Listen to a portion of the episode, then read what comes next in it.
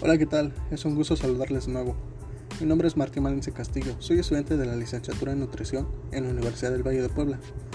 Y la finalidad de este espacio es para compartirte información destacada acerca de la toxicología en los alimentos. Como ya lo sabes, el tema pasado fue un poco interesante, pero estate por seguro que este tema estará aún más interesante. Bueno, pero sin más preámbulo, el tema de hoy es el siguiente.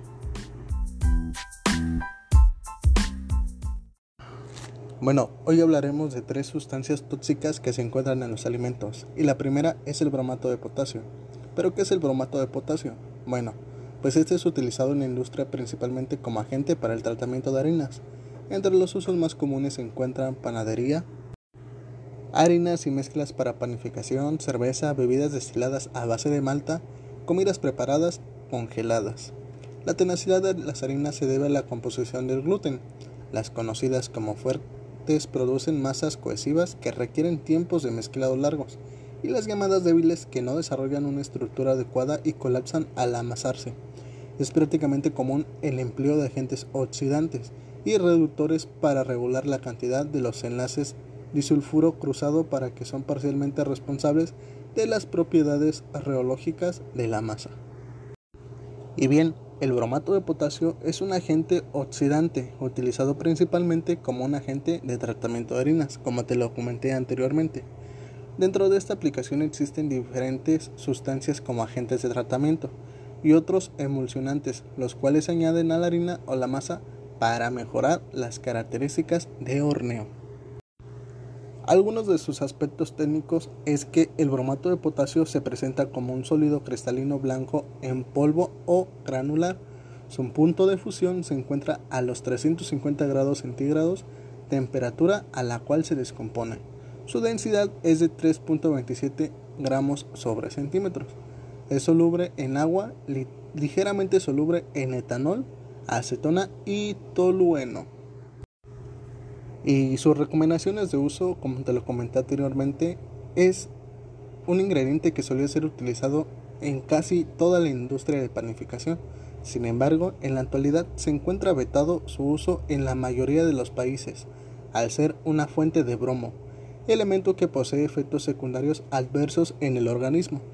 El Comité de Seguridad Alimentaria de la FAO ha indicado que este compuesto no debe ingerirse directamente en los alimentos, y se debe de tener especial atención en el control de residuos en las harinas o cereales malteados tratados con él. Pero, ¿por qué causó esta situación? Bueno, pues la problemática es que cuando a esta sustancia radica que al disociarse se libera bromo, y en estudios toxicológicos se ha encontrado que puede tener efectos carcinogénicos. Actualmente se ha desarrollado técnicas que permiten la eliminación de las trazas de bromo para asegurar la inocuidad en los productos. A través de estas nuevas tecnologías, los fabricantes respaldan la inocuidad de sus productos. Y como dato a resaltar, te dejo que los principales países que están usando el ingrediente en sus nuevos productos son Estados Unidos, Brasil, Vietnam, Reino Unido y Finlandia. Bastante interesante, ¿cierto? Difícil de creer.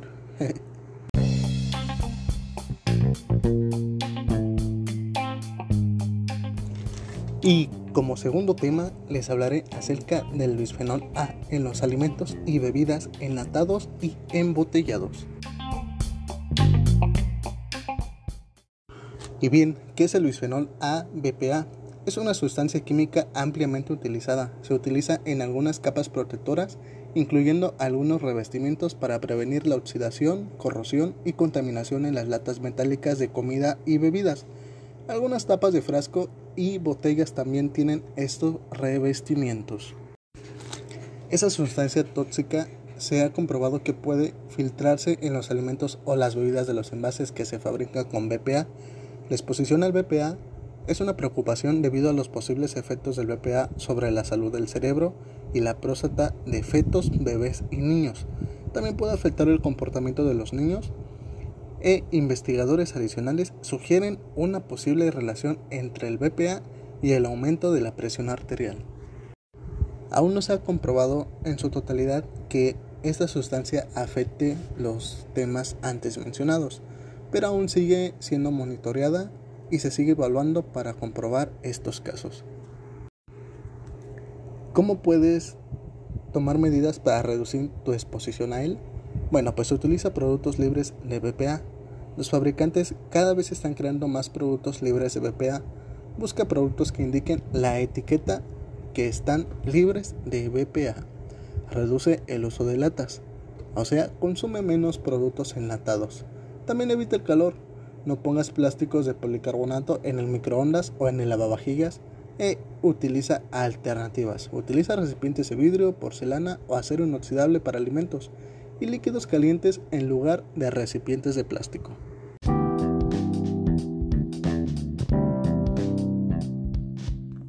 Y como tercera sustancia te voy a hablar acerca de la acrilamida. Es una sustancia que se produce durante la preparación, así que pon mucha atención.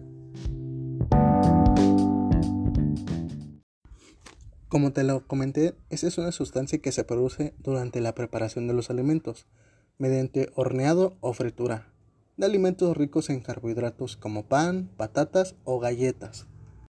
Aunque se conoce su existencia desde los 50 años del siglo pasado y se emplea en numerosos procesos industriales, la alarma saltó en 2002, cuando investigadores de la Universidad de Estocolmo observaron una elevada presencia de acrilamida en un grupo de trabajadores y el análisis posterior demostró que esto no se debía a que hubieran estado expuestos a sustancias químicas, sino a su tipo de dieta.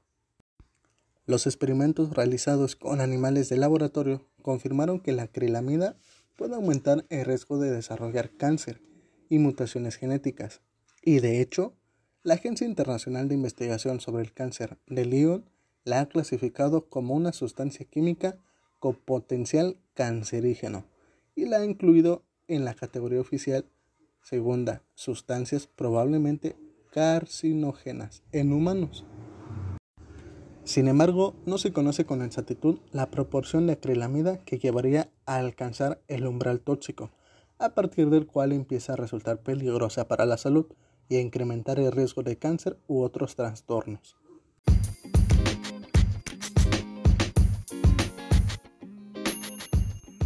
Y bien, espero que te haya gustado este episodio.